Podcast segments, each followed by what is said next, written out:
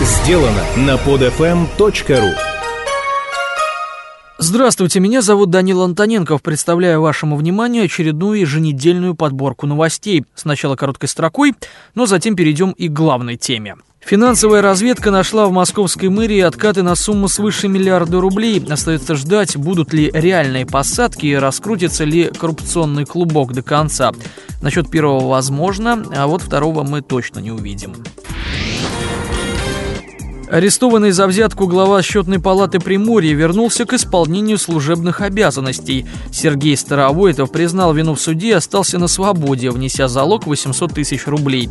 Напомню, он был задержан при получении взятки в 20 тысяч долларов. Такое решение попахивает прямым руководством к активным действиям всех коррупционеров России.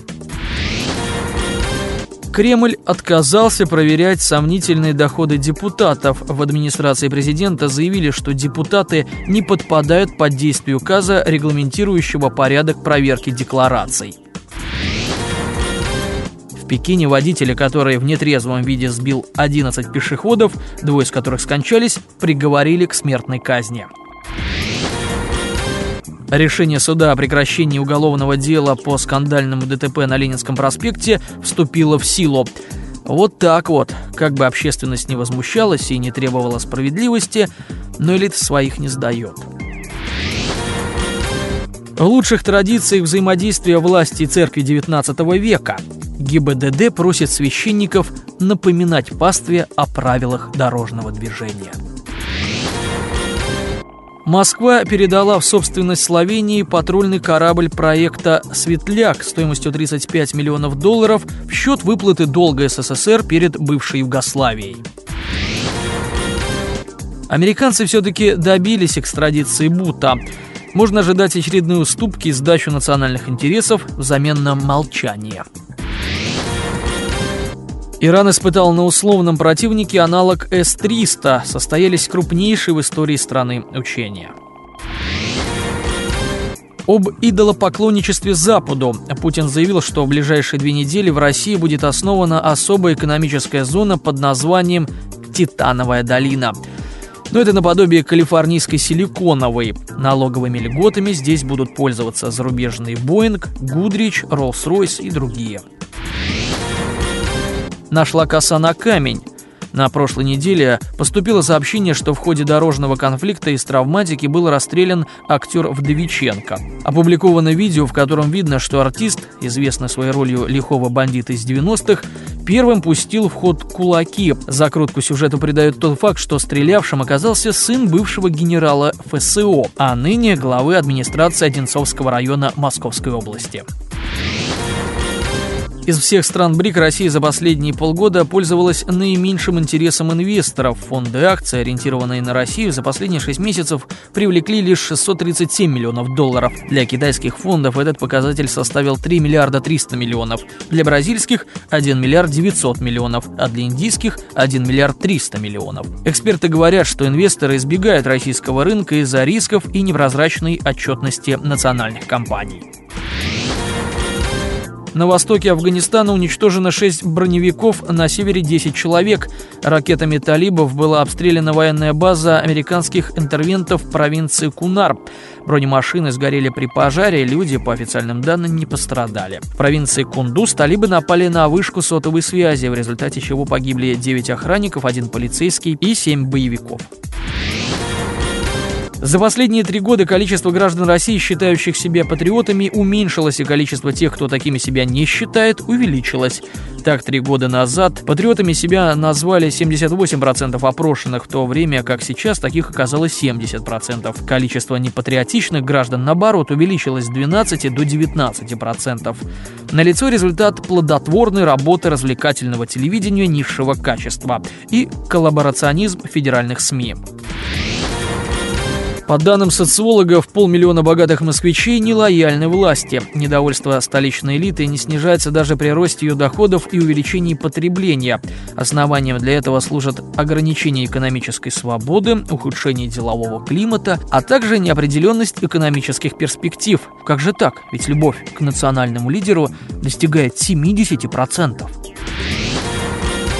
Певец Джеймс Блант рассказал, как спас мир от Третьей мировой войны, отказавшись стрелять в русских. В 99 году, во время службы в армии, когда войска НАТО атаковали Югославию, он получил приказ от американского генерала Уэсли Кларка уничтожить российских солдат, занявших аэродром в Приштине.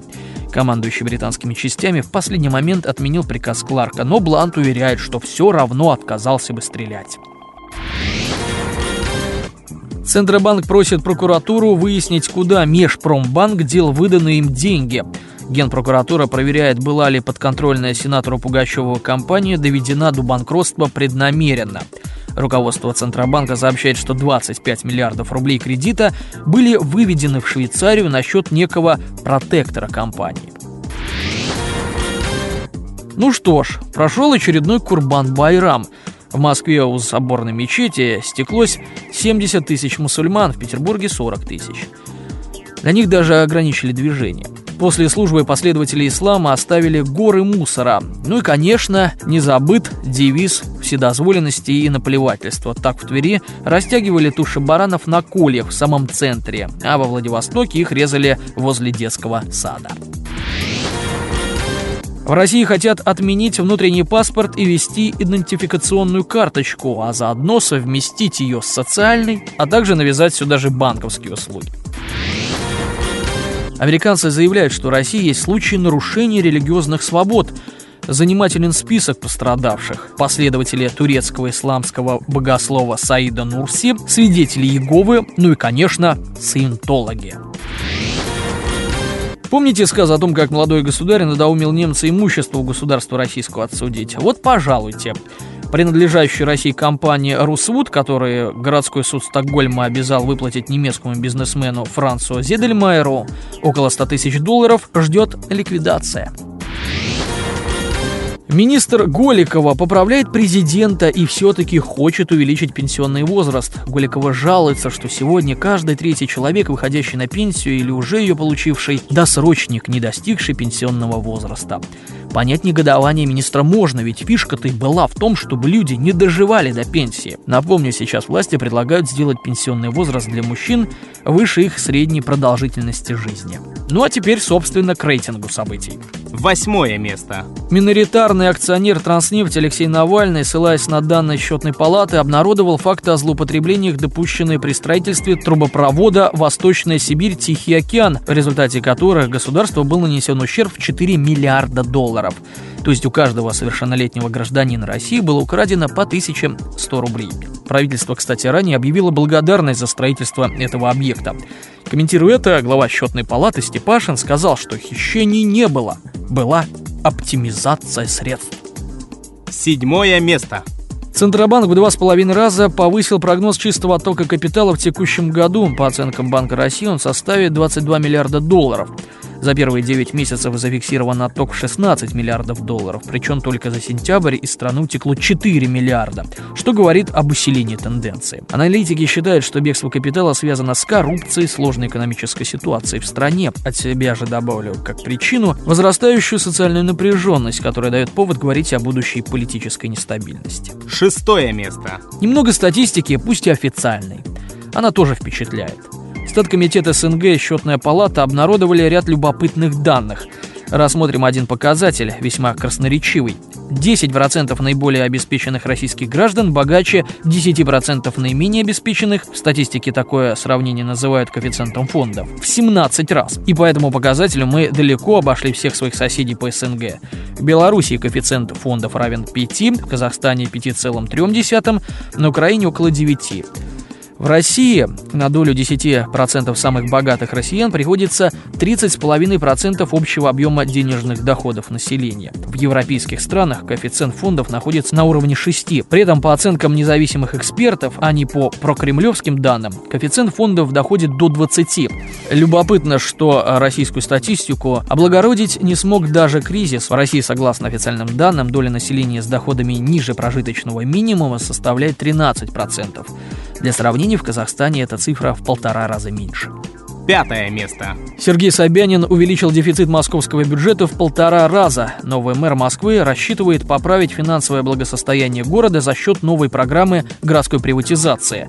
В следующем году он хочет заработать на продаже госпакетов акций 13 миллиардов рублей. Это в 15 раз больше, чем планировал Юрий Лужков. Возможно, мы будем наблюдать банальный передел собственности. Раньше она принадлежала московскому правительству, считая Лужкова.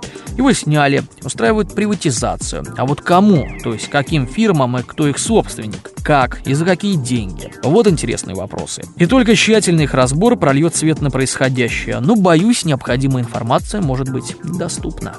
Четвертое место. Минфин собирается приступить к верстке федерального бюджета, не опираясь на нефтегазовые доходы. Подается это как желание слезть с нефтяной иглы. Радость да и только. Вот пояснение Кудрина. Темпы прироста добычи углеводородов будут неуклонно снижаться в связи с замещением старых месторождений новыми. А новые, в свою очередь, будут сразу отпускаться на налоговые каникулы, поэтому доля нефтегазового сектора в объеме ВВП будет сокращаться. Ну, во-первых, при отсутствии заявленной модернизации промышленности и диверсификации экономики, если сократятся доходы от трубы, то сократится тупо бюджет. Во-вторых, я уже говорил и не перестаю указывать на легитимность налоговых льгот и каникул. Ситуация такая. Властно-олигархическая верхушка, купив за бесценок советский нефтегазовый фонд, получают сверхприбыль. Капитальных вложений не делают. Получается так, что действующие скважины почти высосаны. Чтобы осваивать новые, к тому же трудные месторождения, нужно большое единовременное вложение денег. Под этим соусом, мол, тут вроде как большие инвестиции, дайте льготы. Ресурс будет выкачиваться без поступления в бюджет. Вопрос, где затраты на разведку?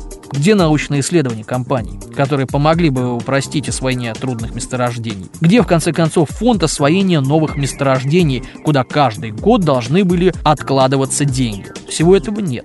А зачем, если решения о льготах принимают члены этого же властно-олигархического сообщества? В результате деньги просто выводятся за рубеж, а налоговые каникулы вновь предоставляются. Возвращаясь к Кудрину, должен прийти к выводу, что нас просто опять под красивый лозунг готовят, да что уж там, уже осуществляют урезание социалки. Третье место. Медведев собирается изменить карту России до неузнаваемости. От 83 регионов планируется перейти к 20 агломерациям с миллионным населением. В зависимости от истинных намерений, инициатива может быть как положительной для граждан, так и негативной. Так, навскидку. Из плюсов отмечу удобство проживания в относительно большом городе. Не мегаполисе, конечно. Тут и вакансии, и досуг, и разнообразие товаров и услуг. Также думается, что можно добиться некоторого уменьшения различных затрат благодаря эффекту масштаба. Уменьшение чиновников, транспортные издержки, ну и другие. Теперь к минусам. Налицо усиление централизации власти, упрощение контроля над населением, одичание необъятных территорий, подрыв национальной безопасности. В любом случае, эта инициатива должна быть закреплена подробным описанием сопроводительных действий. К примеру, необходимо развитие быстрого и дешевого транспорта, чтобы связать страну Чрезвычайно важен выбор городов, которые собираются укрупнять. Следует усилить пограничный контроль на покинутых территориях. Также необходимо ужесточить мониторинг использования ресурсов страны, так как на незаселенных территориях легче воровать. В общем, данное предложение Медведева кроет в себе множество подводных камней, которые, как показывает опыт наблюдения за нашей элитой, руководство страны не заметит, либо не захочет заметить. Друзья, призываю вас в комментариях отмечать плюсы и минусы этой инициативы, которые вы подметили сами. Второе место. Стало известно, что скандальную вечеринку журнала «Русский пионер», принадлежащего олигарху Прохорову, на крейсере «Аврора» разрешили на основании резолюции полпреда президента Ильи Клебанова, одного из участников гулянки. Тогда в Акханале с прыганием в вечерних костюмах за борт корабля-музея и выступлением матерого, а также матерного шнура посетили различные вип-гости, среди которых была замечена министр экономразвития Эльвира Набиулина. Заглянула и Матвиенко. Отмечу, музей-крейсер «Аврора» — это филиал военно-морского музея. На корабле постоянно несут боевую службу военные моряки, находящиеся в подчинении Лен ФМБ, которая, в свою очередь, входит в состав военно-морского флота. Итак, главный редактор издания Андрей Колесников, более известный как личный летописец Путина и соведущий передачи «Нереальная политика» с политологом высочайшего класса Тиной Канделаки, кстати, которая вела вечеринку, обратился к Либанову с просьбой о содействии. чиновник, в свою очередь, дал добро и попросил организовать поддержку. Бумагу ушла к помощнику Клебанова Михаилу Моцаку, между прочим, вице-адмиралу в запасе, герою России. В итоге закрутилось.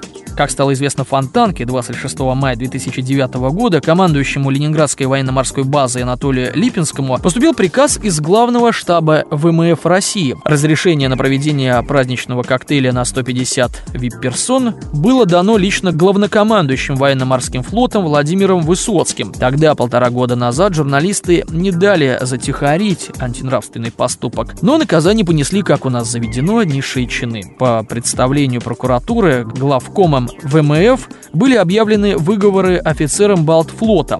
Дисциплинарной ответственности за выполнение приказа вышестоящего начальства были привлечены. Командир «Авроры» Анатолий Бажанов, в настоящее время уволен с военной службы, командующий Ленинградской военно-морской базы Анатолий Липинский, он был переведен на Черноморский флот, а затем уволен, командующий Балтийским флотом Виктор Мардусин, который был понижен до замначальника Академии Генштаба первое место. Лидер партии «Воля» Светлана Пиунова подала заявление в Следственное управление ФСБ России, в котором просит провести проверку на предмет наличия признаков государственной измены в действиях Путина, Медведева и Сердюкова.